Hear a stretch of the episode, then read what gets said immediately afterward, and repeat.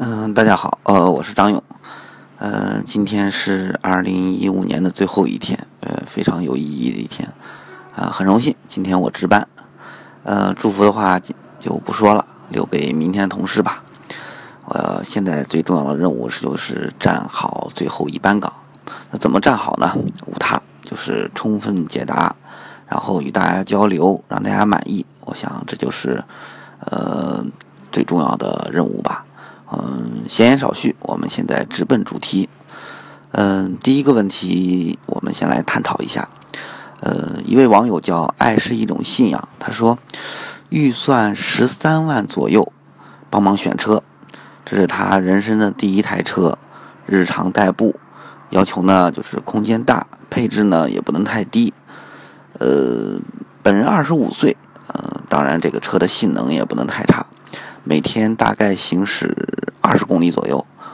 路况是不堵车，希望能够帮他推荐三款车型供他挑选。啊，恭喜你啊！呃，非常好的一个消息，每天二十公里不堵车，我们这边很多人 做梦都会笑的。好了，呃，现在来看，呃，十三万左右，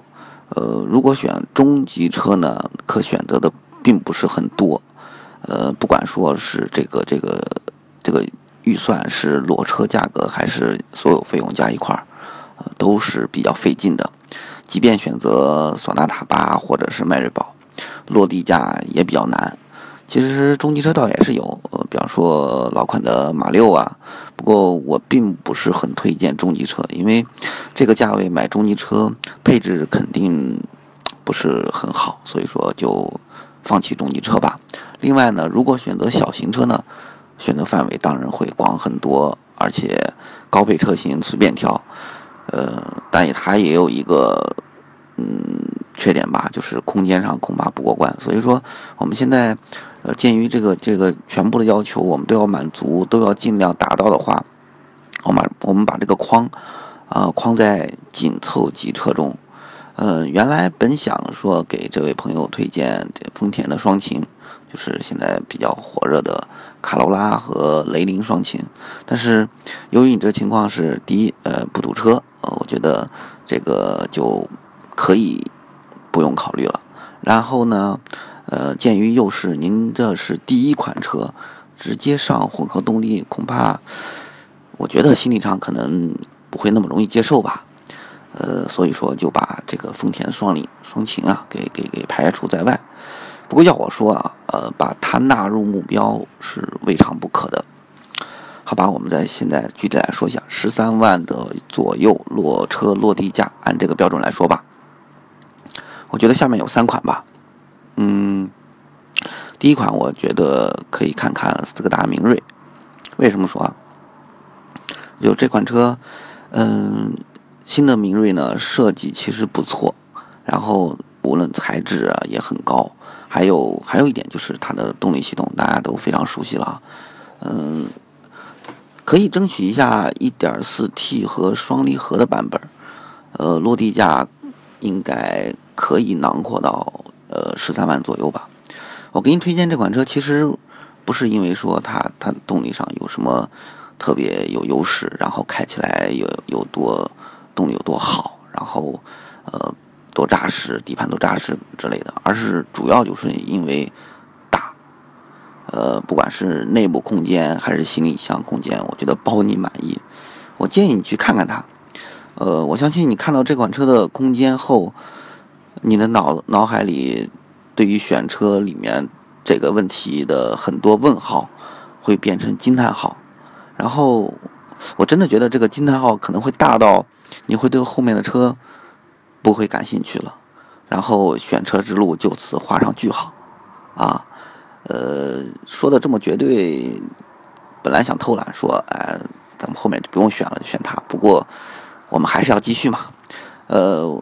第二款车，我觉得你可以考虑福特福克斯 1.5T 的自动精英型，因为，呃，从我们最近的一个销量统计上来说，福克斯是这三款。呃，加上后面一款吧，这三款车型车型当中销量成绩最好的。呃，福克斯的轴距是二六四八毫米，比明锐的二六八六看的少不了多少，但是空间上，呃，确实跟明锐无法比拟。但是这款车的一个最大优点是非常好开，动力很棒，涡轮迟滞也不明显，呃，低扭也不错。然后虽然别看变速箱是是是普通的自动挡，但是你完全不要想着什么双离合了，这个或者是福特的 Power Shift。呃，这个自动变速箱的平顺性跟这个呃动力系统的配合是非常非常的让人满意的。我们 MS 测试过这个福克斯的 1.5T 车型，呃，当然是最高配，呃，可以说在它给我们留下了很好的一个印象。所以虽说呢，在极限情况下和刹车上，这个车的表现并不是特别完美，但是呃，在日常使用的大部分情况下，它的表现都让人心动。呃，如果说，嗯，在您的那个呃地区呢，1.5T 没法去选择的话，呃，1.0T 是肯定能够够得到的。这个 1.0T 的福克斯我没有体验过，也没有开过，呃，我只是在嘉年华上体验过，呃，相当不错。但是换到福克斯上，我觉得，呃，肯定会与 1.5T 有落差，而且落差应该不小吧。如果说你对动力或者说对这个三缸还有疑惑，呃，那可以考虑一下其他的选择。呃，当然，如果说 1.5T 能够拿下，我觉得是可以可以考虑的。然后第三款车呢，呃，就我个人而言，我可能会选择马自达三吧。马自达三，呃，并不是那么大众的车型，而且如果说以十三万左右的价格来说呢，二点零恐怕够呛，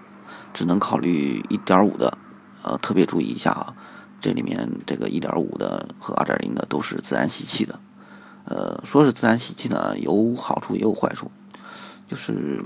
坏处呢，就是动力性没有以上两者那么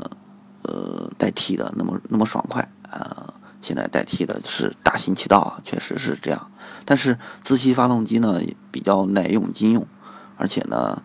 呃，你这边家用的话自吸，然后又不堵车，其实自吸高速跑起来，嗯，也完全可以可以用，没没有什么关系。另外呢，还有一点就是，我个人认为马自达设计比较漂亮。呃，如果我呢回到二十五岁。我估计我会选择马自达的啊，这是我一个个人的一个因素吧。最后再说一个吧，嗯，最近这个这个奥迪 A 三啊要小改款了，马上要推出了。倒是听说 A 三的，呃，现在 A 三的价格呢十三四万拿到手，倒是有可能的。不过当然，这个十三四万拿到的 A 三是，呃，配置是非常乞丐的，呃。但是这个品牌因素在这放着呢，算是给您提个醒吧，也可以考虑一下，好吧？呃，下面我们再再说一下另外一个问题，也是一个选车的。呃，这位网友叫段世奇，他说，昂科威 2.8T 和汉兰达 2.0T 哪款更适合家用？他呢对七座不是刚需，五座就行，但是就是要问一下。这个昂科威和汉兰达，汉兰达呀，哪个更值得购买？呃，又说昂科威是不是问题小问题会很多？呃，他选择的是昂科威 2.8T 精英版和汉兰达的汉兰达的 2.0T 豪华版。唉，这两款车都是目前的热门车型。呃，我先说一下昂科威吧，再还说一下我们的那个销量统计啊。昂科威是在那个今年的 SUV 销量中呢，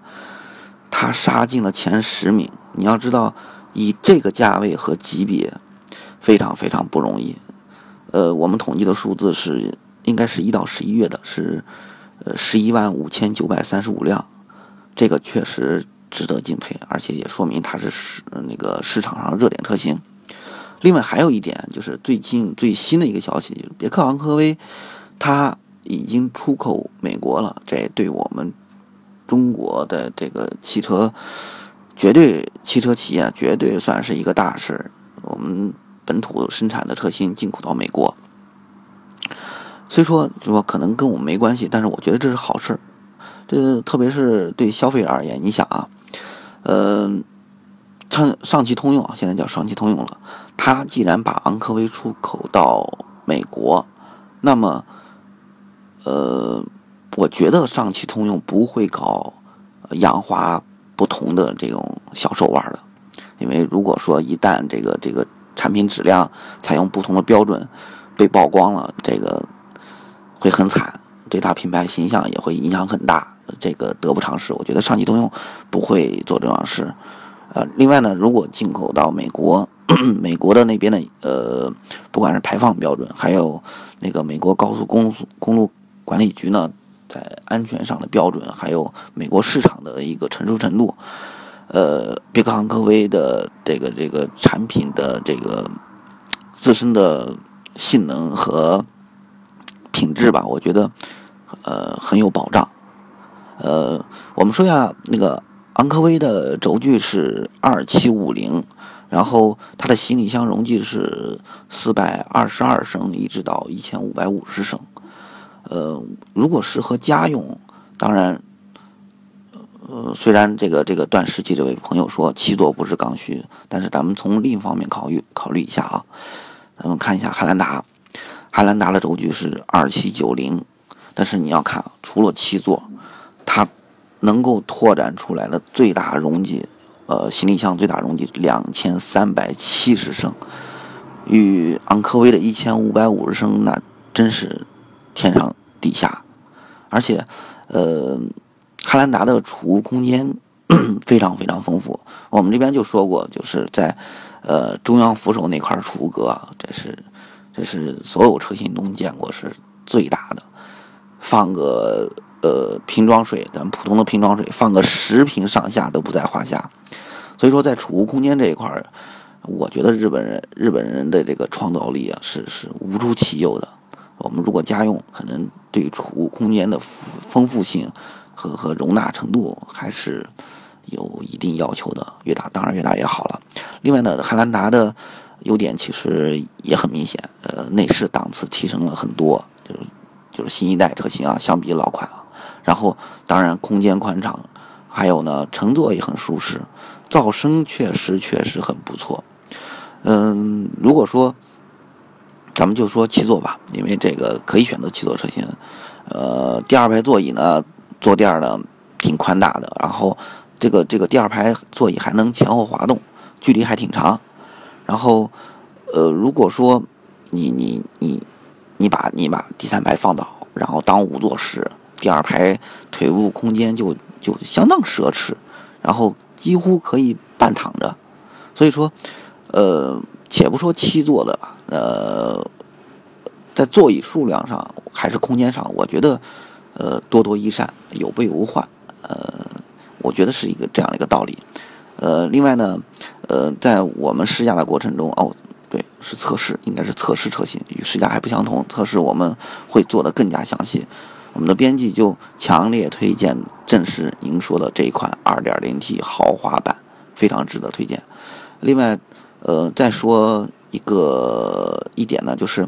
汉兰达在二手车市场上是比较受欢迎的，所以说，呃，购买了新车之后呢，这个价格的保值率也是能够比较坚挺，呃，让大家比较放心。所以说呢，如果说，呃，这位段时期朋友，如果说您说昂科威 2.8T 和汉兰达 2.0T 选哪个合适呢？我个人还是比较推荐汉兰达的，因为，呃，前面已经说了很多理由，就是从家用的角度出发，汉兰达的优势还是很让人心动的，嗯，您可以去参考参考，